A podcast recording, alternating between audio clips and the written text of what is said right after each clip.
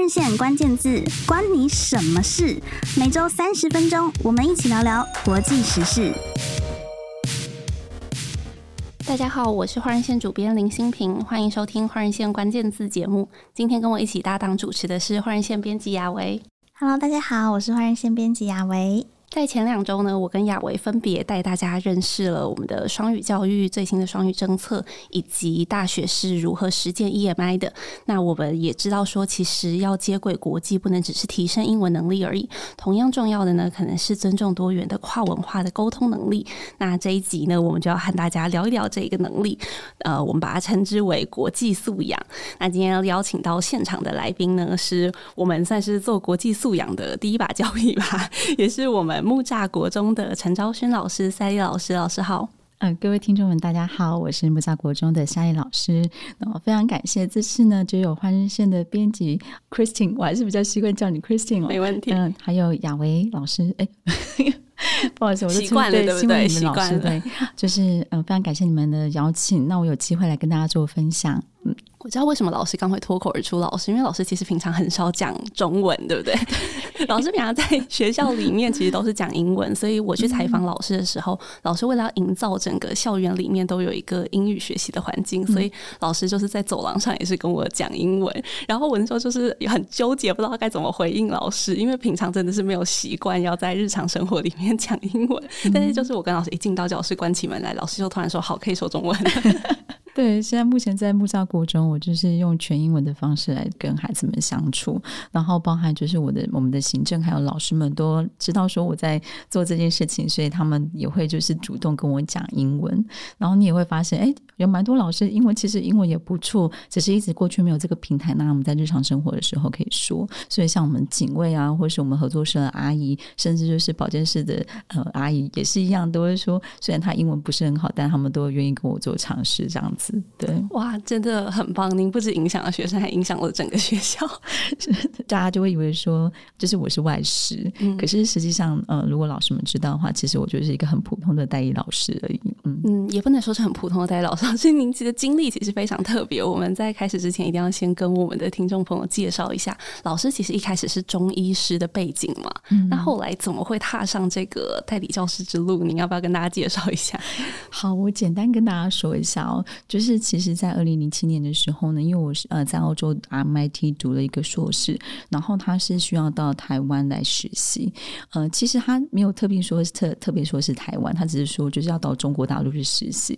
但是因为那时候我觉得台我在申请表上面就写台湾，然后呢，呃，老师当时呢在二零零七年的外国人他们的概念大概就是说，哦，台湾就是属于中国的一部分，所以我那时候就是阴错阳差来到台湾，所以我非常感恩哦，就是说有机会。会来到台湾的台北树立医院当实习医师，但是因为在申请过程当中只有我一个人申请，所以我没有申请的呃很顺利，就没有想到说，哎，我没有申请到就是要住宿费、交通费、餐点费，甚至薪水的部分，所以我那时候是什么都没有的状态，有点像义工，所以我就想说，哎，没关系，事情发生了哈，那我们就是上网去找一个工作，因为我也不好意思跟我父母亲就是在跟他们拿零用钱，对，因为其实当时我在。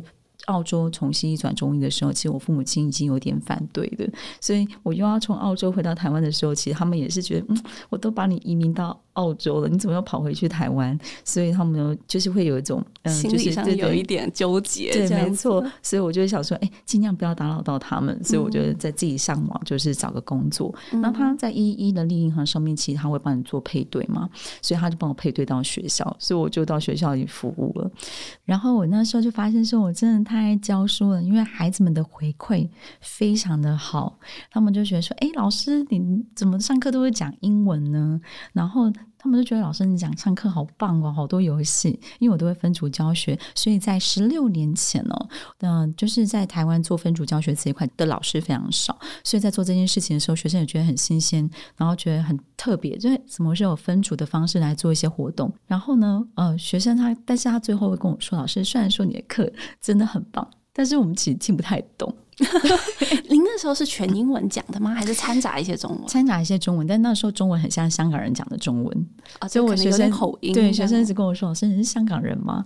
我说：“嗯，我是台湾人。”但我的中文其实，在高中的时候，在澳洲我有修中文，但我的老师是香港人，没有错。哦，难怪你已经就是习惯讲香港式的中文。对对对对对。然后后来呃，学生发现说，哎，我的中文怪怪的，然后英文又很好，所以他们又跟我说，老师，你其实你讲的内容我们其实很很有兴趣，但是其实真的听不太懂。所以后来我就想说，哎，那我要怎么样做一些修改的方式，让他们可以听得懂健康教育这个课程，而不要变成是英文课程这样子，或是美语教室这样子。然后呃上了。大概六六个礼拜的课，其实孩子们真的蛮喜欢的。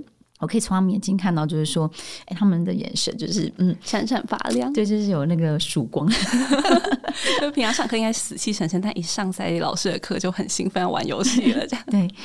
然后我就跟孩子们说我要回澳洲了，然后呃，因为就是暑寒假时间可以回澳洲，我就回去。要回去的时候，我就跟他们说，你们可以跟着我一起去澳洲啊，对，或者是未来有机会的话，你们可以到澳洲来找我这样子。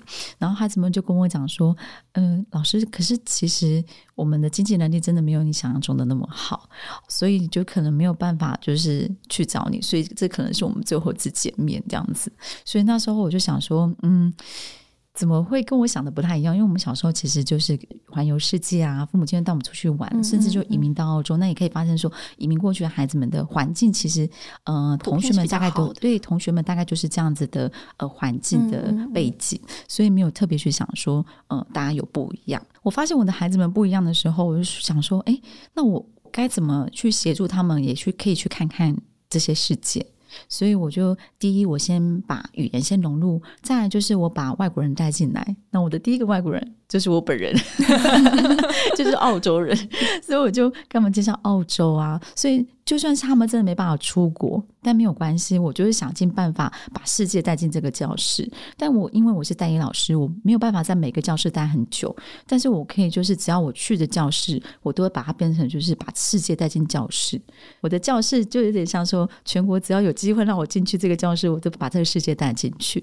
那其实这个概念后来我也把它就是。把很多的教学方法放在我的社团里面去协助其他的老师们，所以像说我们现在有双语教学的这个政策，所以就有很多老师就是可以取得我自己过去这十五年，十六了，对对，十六年了，对，十六年，今年今年迈入十六年的日月精华，然后 教给老师们，当然也是老师们都可以自己就是自行的去做一些筛选，有点像中药啦，给他们一些就是配方，但是你可以因为他们的呃身体的状况，你可以加减的放。好，所以你就可以加这个主要，或者是减这个，你觉得哎，这个配方可能不需要那么多，你就可以做做加加减减的部分，对。是，我们要进入一个中医师的 对谈里面。对，老师这个真的很特别，因为您其实完全是无心插柳，就一开始您本来只是回来实习嘛，但是后来就就成为了老师，发现了自己终身的热情所在。然后甚至于就是在您还没有双语政策出台之前，嗯、您就已经开始研发您自己独创一个的这个双语教学法。嗯、那我知道老师您后来也就是创造了一个双语教学的 SOP，对不对？它是叫、嗯、呃 SOP 教学法，对双。教学 SOP 教学法，对，嗯嗯嗯，没错。那老师，您可以再多跟我们介绍一下这个教学方法吗？就是如果今天我们听众朋友有老师的话，他想要操作，可以怎么操作？诶，其实双语 SOP 的它的教学法，其实它当然，我我最近有就是去做一些发表，然后呢，其实你只要有这样子 SOP 的教学法之后，你可以融入在很多不同的课程里面。然后像明天我就要去高雄做一个发表，是它是融入在海洋教育里面，所以它的方法其实很简单，它就是一个 SOP。就是一个你只要照着它模式去做操作，然后它的 S 是 situation，O 是 operation，P 是 performance。那 situation 是什么意思呢？因为我们在台湾有各地不同的一些环境，你会因为他们的学生的语言的呃量到底有多少，我们要以学生为主体。所以在 SOP 教学法，我们是以学生的教学为主体来进行你的课程设计，所以不是以老师为主体。像说很多老师说，老师你英文这么好，你是不是上课都全英文？那学生都听不懂，还是以你为主体啊？可是我说，其实我的双语 SOP 的教学法里面，虽然说我用英文口语的部分，我是用全英文的，但是其实双语教学它不单单只有语言融入在你课程里面。叫做双语教学，它其实有其他的东西可以协助你，例如说你的 PowerPoint、你的学习单，还有学生自己本身的口语的产出，或是作品的产出、动作的产出，这些都是含在我们的双语教学法里面。所以老师不要把所有的责任放在自己身上，扛在自己身上，这样子会很辛苦，因为你会觉得说，我的英文不够好，我就不能做双语教学吗？其实是不是这样子的？其实如果说你英文不错，但是你又希望说孩子们可以听得懂。你可以把你的中文本来要讲的，你把它放在你的学习单上面；你中文本来要说的，你把它放在 PowerPoint 上面。所以其实学习单和 PowerPoint 就像是你的助理一样，他们已经帮你做好翻译了。所以我为什么就不用翻译？是因为我已经有备课备好了。所以老师们会觉得说，哦，以为说我全部都全英文，学生听不懂。其实我还是双语教学，因为我有我的 PowerPoint 和我的 Worksheets 在协助我，帮我做中文的翻译。然后呃，学生的部分呢，像说我们如果说因为英文其实，在我们课程里面，我们会有两种说法，一个叫做 academic language，一个叫做 communication language。所谓 communication language 的意思就是说，我们日常生活中说的一些英文，像说我们要跟他讲说，请你举手好了，好这些，或者是说，请你举起你的铅笔盒，请你举起你的铅笔，这就是我在课堂上会用举。你的生活上的一些的物品来取代举手，那这样子，他每天上课的时候，其实他就会认识他的铅笔盒里面所有的文具，还有甚至我会请他们举起你的小拇指，举起你的食指，说 little finger, index finger, thumb。或是 ring finger，那你会说老师，那他们这辈子应该学不到 middle finger 吧？你不用担心，其实也有，是不是？其实我会讲说，这是我老公教的。他说你可以教他们说，please raise all your finger without middle finger。哎、欸，他们也会这样举，哎，对不对？这样很 rock，对不对？好，所以其实呃，我们用很多不同的方式，用游戏的方式，然后从举手开始，你就发现我们已经把它变成，就是说，呃，融入在你生活中的英文，已经从举手可以做一些取代。所以呃，我们学生只要就是你有时候会说，哎，请你用你的荧光笔来画重点。很多学生可能一开始不知道什么是荧光笔，但是你已经常常教我们，please raise your highlight pen。已经好多次，他们之后就会知道 highlight pen 就是荧光笔。他们已经就是没有那种觉得很恐惧，说：“哎，那是什么？那是什么？”对。但当然有一开始我会跟他们讲说：“Please raise your white out，就是立刻的白这样子。”然后学生就说：“white out，white out，white out，外套，外套，外套。”哦，举起外套。这么可爱，我说嗯，举起外套。我说哎，同学说好像不是，是立可带这样子，立可白。后来他们就举起哦，外套就是立可白这样子。OK，好，所以就几次之后，学生就会知道说哦，外套就是立可白。嗯，好，那就是说我们呃在。SOP 里面除了说就是生活用语以外，还有另外就 academic language 的部分，就是呃学科英文，我们就会把它放在 PowerPoint 和学习单上面。那孩子们不会去恐惧我们的专业的英文。所谓专业英文，像说 STD 就性病，好，这个就是比较专业英文，一般的学生不会知道。你不用期待说哦，他们从小到大学的很多的美语，英文非常好，一定知道什么是 STD。没有，包含英文老师可能都不是很清楚，对，太专业了。对，或者是说 gonorrhea。哎，听起来很很简单的英文啊，gonorrhea 很好听，可是它中文的翻译叫淋病。嗯，可是学生他们不知道啊，这辈子可能没有听过什么是淋病。好，所以变成说，我们会把这个专业名词就把它直接翻译翻好，放在我们的 PowerPoint 和我们的学习单上面。那其实老师的操作模式，我们其实操作模式有非常多种，方法很多种。但是 SOP 的 S 的意思还是要告诉我们老师们说，就是以学生为主体。你觉得这样子的方法学生可以接受，那你就用就是 PowerPoint 和 Worksheet 上面放中文。那当然也要考虑到老师自己本身能不能接受讲那么多英文。如果老师本身自己不行讲那么多英文，一样啊，老师就多说点中文，然后你的 PowerPoint 和你的 Worksheet 上面的英文可以量多一点。因为你已经用中文翻译了嘛，所以老师可以去调整那个英文的部分，你要怎么去融入？所以你可以一开始你的英文的百分比比较高，可能只有就是你百分比比较高，可能八十、一百，但是你的中文比较好，英文比较不好，那我的中文的百分比就高一点，八十到九十，我英文量就十，慢慢开始，不用太紧张。对，所以我们就会说，situation 其实就是看。当地的状况，你的课程的状况，还有老师自己本身的状况，再来还有就是说，老师你自己是学科英文还是英文老师、语言老师，所以你要看看情况这样子。然后 O 的部分呢，Operation 就是说我的七步骤，一开始的第一堂课，你的七步骤的内容你要跟孩子们讲清楚，说你到底要讲哪些内容，你要孩子们产出哪些东西。第一堂课就要讲很清楚，然后再来每一节课你的部分，就是说，哎，每一节课你的步骤尽量不要改变太大。因为孩子们会因为你的步骤很清楚，他会知道下一步要做什么，他会误以为他听得懂你讲的英文，其实是因为他早就知道你的步骤是什么。所以他会一直以为说：“哎，我的英文很好，上老师的课很轻松，我都知道老师要做什么。”其实夏英老师没有改变他的步骤，所以他的七步骤每次都是这样子的步骤。所以他们会从高压变低压。所以他上这堂课的时候，他不会觉得说英文融入之后他很害怕，因为他已经知道说老师要做什么。这就是一个很重要的关键。你让孩子们知道说你要做什么的时候，孩子们比较不会那么害怕。有点像我们已经知道我们的未来 会发生什么事情，我们就不会那么害怕。P 的部分就 operation 的部分，就是让孩子们做不同的产出。其实产出有很多种，不是只有口语的产出，叫就是双语产出。产出的部分你可以有动作的产出。问他说 Where is your brain？他指出他的 brain 在哪里，这也是产出。所以你可以用很多不同的产出来协助孩子们。那这样子听起来的话，老师，因为其实把这个 SOP 的教学法应用在很多不同的学校或者是课堂上，那同一套的教学法，不晓得老师，因为老师刚刚也讲到嘛，学生他可能会有不同的反应啊，那学生他们可能也会有不同的体质，这边的体质绝对不是大家想象的，是说、嗯、哦，学生是 可能过敏体质，对对对，是学生可能对于英文的程度啊，或者是他们的个性跟特性都不一样，对，那针对。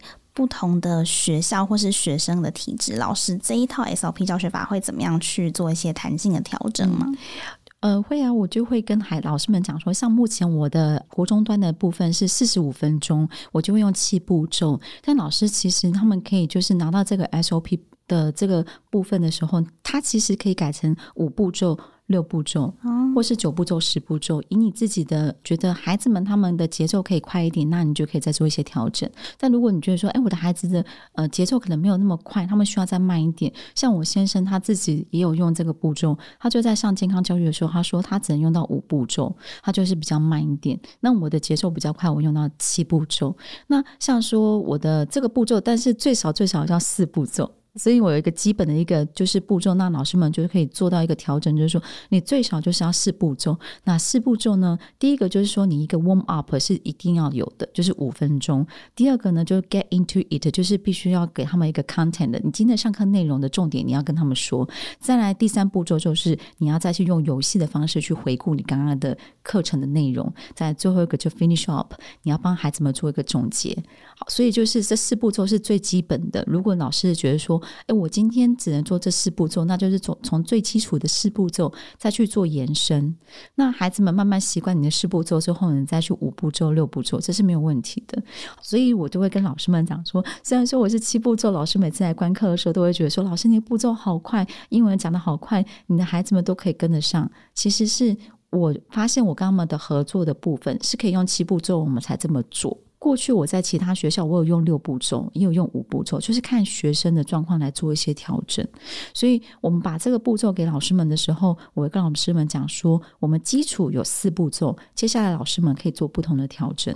那再来另外一个就是说，我们的语言的融入的量，其实还是真的要看孩子们的体质。所以我有给老师们一个配方哦，就是中医的配方。就是我们融入双语教学的时候啊，一开门进去说我要用双语哦，我开始讲英文了，你就发现孩子们就是一片没有气没有血的状况。就中医看到就是哎没气没血，那中医的角度就会变成说，那我们就要帮补气补血嘛。那补气补血，我们用一个基本的大众大家可以比较可以使用的，像说四君子汤、四物汤，这就是两个加起来叫做八珍汤。所以我的双语教学一定会有一个基本药方叫做八珍汤。我们不是进去就给他吃药，这个会会被告。所以我们只是一个概念，就是说，哎，我们要把它补气，就是四物汤和四君子汤的，就是补气补血的部分。那是什么东西帮补气补血？在教学部分，我们就是给他学习单还有 PowerPoint。这就是我的食物汤跟四君子汤。那如果说今天孩子们的状况还不错啊，身体的那个体质还不错，我可以再加两个配方这样子，然后变成让它变成是十全大补汤。其实家长很喜欢十全大补汤，觉得补越多越好嘛。但是其实我们还是要看孩子们的身体状况，因为虚不受补，补太多会怎么样？知道吗？会感觉补过头，流鼻血，流鼻血吗？对，会流鼻血。然后你会发现，每次来上课都来流鼻血一下，流着留着失血过多，你觉得家长会让他们来吗？应该就不敢了，不敢了，对不对？所以他就是有大概这样子的概念，就是说，如果说我们今天英文量 oral 的部分如果太多的时候，我即使给他是十全大补汤，其实真的不适合他们。那我们其实先从我们的八珍汤开始，然后把他们调养他们的身体，最后再给他们服用十全大补汤。但我们可以循序渐进的方式，不用一开始就给他们。如果他们的体质本来就很好，你当然就可以直接给他们这样子。对，哇，老师您真的是非常彻底的把 中医理论融入到您的教学里面，而且老师花了十六年的时间来酝酿这个教学法，而且一一的去完善它。那我相信大家也很好奇，老师在操作这个教学法的时候，实际上还有操作哪些活动啊、游戏啊等等。那我们在下半节节目之中呢，会跟大家分享。那我们先休息一下，等一下再回来。谢谢。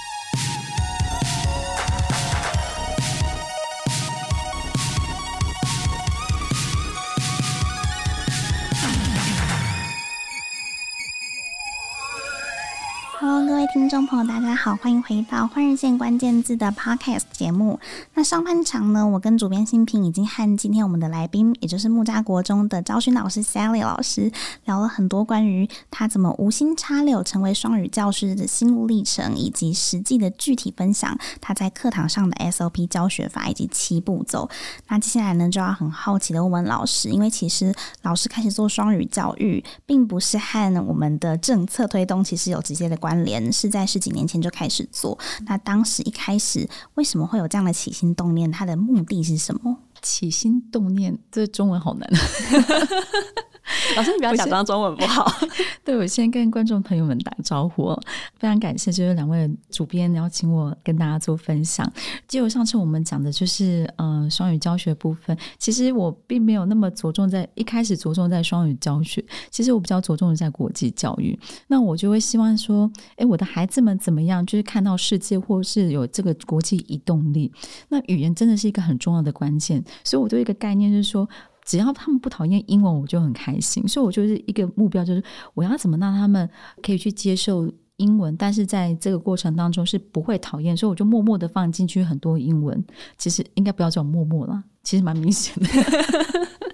但是，就是不要让他们觉得说，哎，英文介入之后我都听不懂。那他们就会有这个压力，所以我就会想说，怎么样让他们在上这堂课的时候，在语言上面不是一个第一个让他们感到压力的部分。然后呢，不讨厌情况之下，然后接下来怎么让他们启发想要去主动学习？我觉得这比较重要。不然的话，常常我们会在 performance 的部分，就上次讲的 SOP 的 performance 的部分，希望他们产出，这个是老师要求他们的。那如果我现在不要求他们，他们会主动去学习吗？想要去学这语言吗？所以我就会。把外国人带进来。那上次有讲到说，我的第一个外国人就是我自己本人，欧洲人。那我的第二个外国人就是爱沙尼亚的一个外国人，他叫 Common。对，然后他就是非常漂亮的一个小女生，然后是台大的一个国际留留学生。对，那她主动找到我，我也蛮感谢的。就是我们把一个讯息放在网络上面，她知道就是有沙发课来上课这个活动。然后呢，我又是北北基负责人，所以她就直接跟我联系，然后我就邀请她到我们学校。我的学生看到他的时候，就觉得哇，这外国人好漂亮。我们不知道有没有看过爱沙尼亚人，可能几乎所有的爱沙尼亚的小女生都很漂亮，然后像洋娃娃一样。所以学生第一个就看到他的目光，就会很喜欢，非常想要呃去触碰他 的头发。很惊喜，因为以前也没看过外国人还是这么漂亮的外国人，对，还是这么漂亮的外国人。嗯、可是他们发现说，哎，奇怪，这个外国人讲的英文跟我们学的好像听到的美语的。英文好像不太一样，然后我告诉他们说他是爱沙尼亚人的时候，第一个他们不知道爱沙尼亚在哪里，然后他们就找地图，好，先背功课。再第二，他发现说这个爱沙尼亚，他们其实他们很多外国人都是到欧洲去读书，他们英文其实很不错，呃，英文不论是听说读写都很好，但是为什么他们的说不像我们想的美国人的英文呢？后来他们就跟他讲英文的时候，就发现说。哎，老师，其实我讲的英文也有一些台式口音哦，但为什么外国人也听得懂啊？自己还蛮开心的，说，哎，他听得懂我讲什么？哎，好，所以这个外国人也人很好，也会去鼓励他们说，因为英文也是他的第二语言，所以我们都是一起在学习的。即使他有点口音，你有点口音，但是我们这个语言其实是互相在，就是只是一个沟通的一个桥梁，就是传递讯息的一个媒介这样子。所以反而这个外国人会去鼓励我的学生，然后到现在我们都。还是很好朋友，甚至还会用网络，然后传递讯息给我们的孩子们。我觉得说，就是如果说今天我把外国人带进来，他是一个媒介，让孩子们去引发开口讲英文，或者是对于自己的台式英文口音有一些自信，所以他们就会愿意开口去去说。所以，我们就是把一个平台给他们。然后，甚至呢，我有带过一个外国人，就是他是。是布吉纳法索，然后布吉纳法索这个外国人，其实在七年前吧，他是我们的邦交国。嗯，那其实这个连接蛮强的，是我为什么一直很愿意再继续做国际教育，也是这个孩子给我一个很大的一个冲击。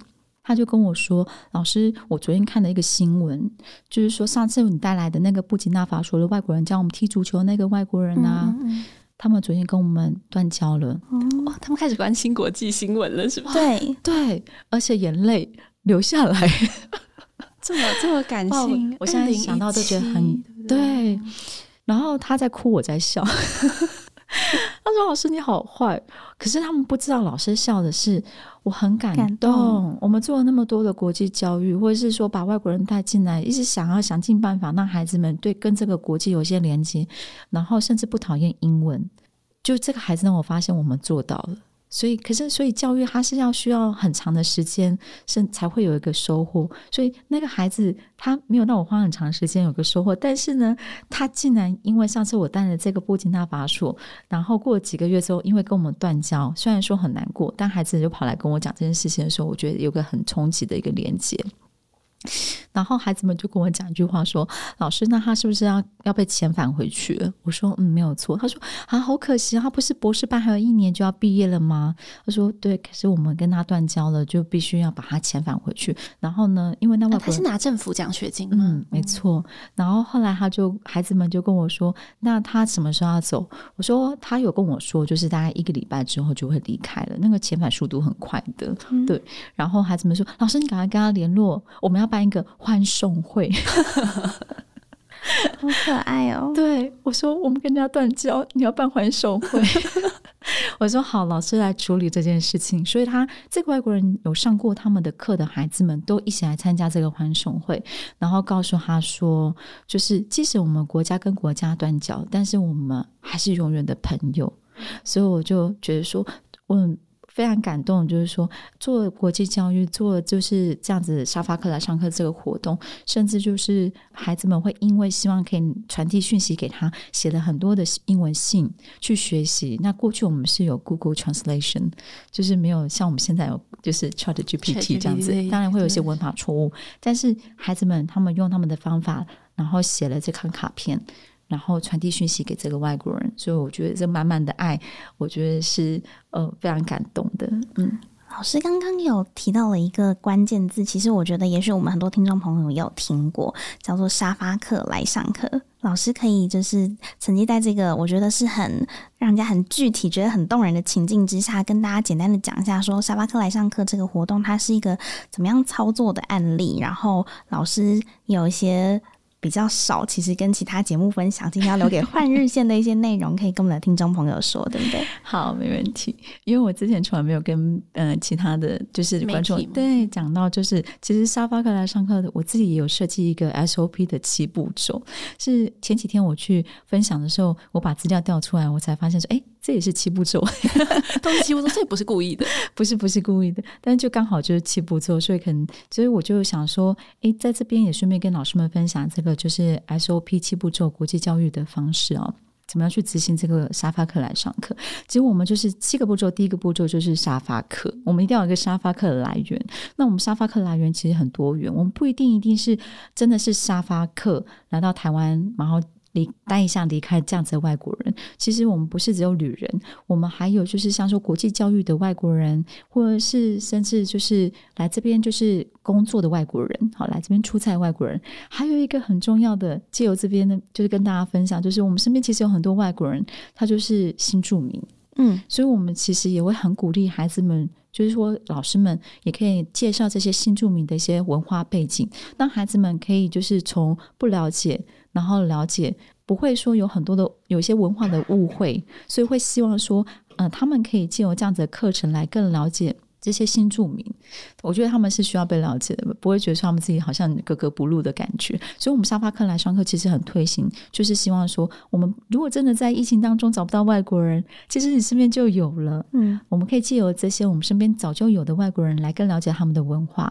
所以，第一个沙发客其实大家都有，只是你没有发现而已。第二个呢，负责人，也就是说，其实我们沙发客来上课，在各个区域其实有很多不同的负责人。像我就是台呃北北区负责人，如果你有。希望说可以找外国人，或是找不到外国人的时候，你就可以来找我，我可以协助你们找外国人。对、嗯、我们是全台湾，大家就是有很多的伙伴们一起来协助来服务大家的，不像是我另外一个社团，它是双语教学急诊室这个部分呢、啊。其实它呃，就是我跟我先生在协助这个社团，但是像说沙发客来上课这个社团，其实是很庞大的，有很多的伙伴们一起来协助，所以你在执行这个国际教育的时候，其实不用太过害怕说，哎。你自己一个人在做这个国际教育，会不会没有人可以协助你？所以，我们就是在第二个部分，就是负责人可以协助你的部分，你就可以找北北基负责人。如果你在北区的话，那北北基负责人其实还有负责到就是桃竹苗，因为桃竹苗的老师常常都会说，哦，我们苗栗的老师常常被忽略，我们到底是中部的还是北部的？对，我们北部、中部都可以协助，所以不用太担心。所以您是很吃香的，是两边都可以，两边都有。对，好，那老师的部分就是我们会告诉老师说，怎么样去做操。操作。那其实我自己这边有一个，除了双语教学的一些呃教材以外，我还有一个就是国际教育的一个武功秘籍。我这边有一个秘籍。刚刚所说的一些资料都会提供给大家，怎么样去做操作？所以老师会有一些资料是需要给行政端的，会有很多很复杂的资料。其实我都已经帮老师整理好了，所以老师可以直接从上面做一些修改，就可以直接提供给你们行政。那行政端的部分，其实呃，他们都会帮我们再做一个整合。好，所以第四步骤就是行政端的部分，学校帮你做整合，或者是确认一下这个外国人进来我们的学校是否是安全的。然后呢，也会去通知家长。所以让家长知道说，我们接下来在某一堂课里面会有这个外国人进来，然后再来呢，学生的部分就是第五步骤。学生当然也要让他们知道说，我们接下来有外国人要进来啊，不是说忽然间一个外国人进来就蹦。哦，就是要来上这个外国人这个课程，或是我们要来了解这个外国人的文化，并不是这样子哦。我们比较希望说，在学生的部分，在一开始外国人要进来的之前，可能会比较赶一点。但是老师可以，比方说，呃，用早自习的时间，或是用午休的时间，就是说吃饭的时间，稍微跟他们讲一下，说我们这个外国人要进来，然后给他们学习单，那么可以回家先做一个就是自主学习，先去了解这个外国人的背景。然后呢，接下来下一堂课，我们会借由健康教育的课程，然后融入这个外国人给我们的一些讯息，它是有融入课程的哦。所以呢，我们就不会说，哎，呃，就变成说，不会那么觉得说，健康教育课怎么是一个外国人来上课？课它其实是一个协同教学，所以不会让他让孩子们觉得说，就是这个外国人在上课，或是老师只是负责翻译而已。其实我们是一起来上这堂这个健康教育课，然后课程的内容，我们也会把它写在学习单上面，让孩子们先了解。然后学生最后也要写一个回馈单，这个回馈呢，就是我们会希望说，他写完这个回馈是可以给我们的外国人做一个，就是呃，让他知道说，诶，我们在这堂课里面，呃，得知到什么样的讯息，学习到什么，或是感谢他的部分，都可以从从这个回馈的部分来提供。就是这个外国人，毕竟这个外国人他并不是真的老师，嗯、但是他就只是想说做一个分享，让他知道说，诶，这个分享其实可以协助到孩子们，甚至可以让他们有不同的视野，看到不同的世界。这样。好，那第六步骤跟第七步骤呢，就是地陪跟啊沙发主。那地陪跟沙发主的部分，我们会比较鼓励老师们不要全部都自己做。我们在台湾各个区域其实有很多的地陪可以协助老师。然后呢，老师们像沙发主的部分，就是外国人不一定要住你家，所以你在做沙发课来上课的时候，你不用太担心说怎么办，我们家很乱啊，或是我们家只有一个人，呃，我很担心外国人来住，然后他是男生，我是女生，那我这样子怎么去？去做沙发客来上课这个活动呢？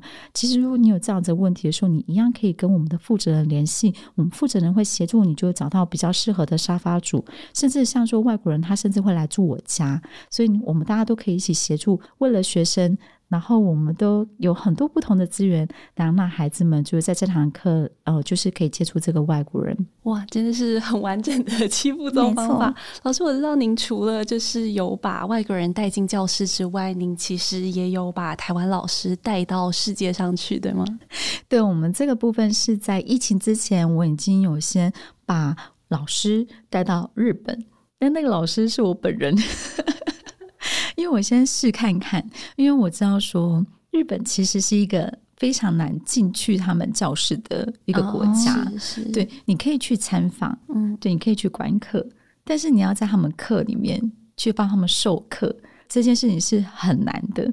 那一开始我一直觉得说，嗯，应该还好吧，应该不会很难呐、啊。后来我就发现说，当我要做这件事情的时候，有一个嗯、呃，我在日本认识的一个老师，他叫 Satomi Sensei。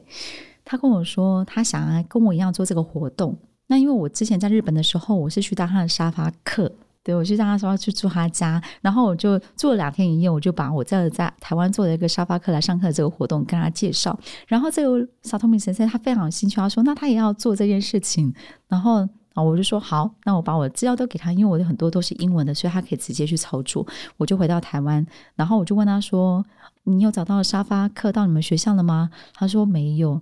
然后呢，我再隔下一个月再问他，他说也没有。然后在下下个月还是说没有。他就说，呃，因为真的很难把外国人带进来，因为他们的主任都会说他进来要做什么，能够提供我们学生什么样的课程，然后他的背景是什么，问了很多问题，所以这些来旅行的外国人根本没办法进去他们学校。所以我就说好，那没关系，那。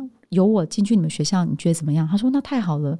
我想说太好了，就是 OK 喽，那我就可以去喽。他说夏妍老师，你可，可以帮我写一个，就是大概有七十七份的资料，哇，交给他。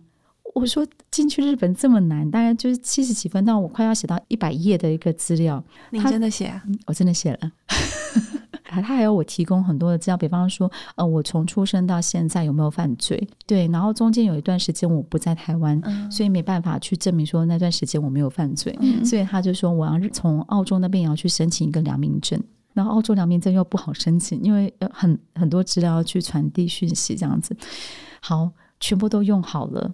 然后课程也告诉他我怎么融入了，然后我告诉他我要介绍什么，然后我本身的身份是什么，然后全部用好之后，终于他们的教务主任说 OK 就可以过去，所以我就发现说，不是每个国家的沙发客要进入到学校是这么容易，反而是台湾是真的还蛮友善的，一直不断的打开你的大门，那外沙发客进来这样子。所以台湾相对来说其实是比较开放，而且大家其实老师们也可以更活用的利用，比如说沙巴克来上课，或是可以直接到老师刚刚提到的您的社团或是粉专来寻找跟联系您。对，好，那今天呢，我们利用这个只是这一集节目的时间，跟 Sally 老师聊了非常多关于国际素养，或者是怎么样在课堂中。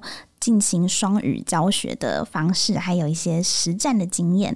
那不晓得老师有没有还有最后要跟我们听众朋友补充的事情呢？其实现在我们做双语教学有很多政府的资源，如果老师们真的有兴趣的话，可以去多看看有不同的资源，然后甚至可以就是把你的老师也可以就有这样子的资源，把自己的老师带到你们想要去的地方，比方说澳洲啊、呃、纽西兰或者是加拿大，像我们今年也是一样，就是在暑假的时候也申请了一个经费，一个计划，然后准备我们木栅国中的老师也要出发到澳洲的学校去观课。那接下来也希望说可以把他们的那边的一些教学的教材方法带回来我们的木栅国中。所以老师们在这个时候，呃，我们政府提供的很多的资源，还有很多的计划，老师可以赶快把握机会，然后把你们的老师们一起带出国，然后去看看外面的世界。非常感谢 Sally 老师今天来到节目上跟我们分享这么多。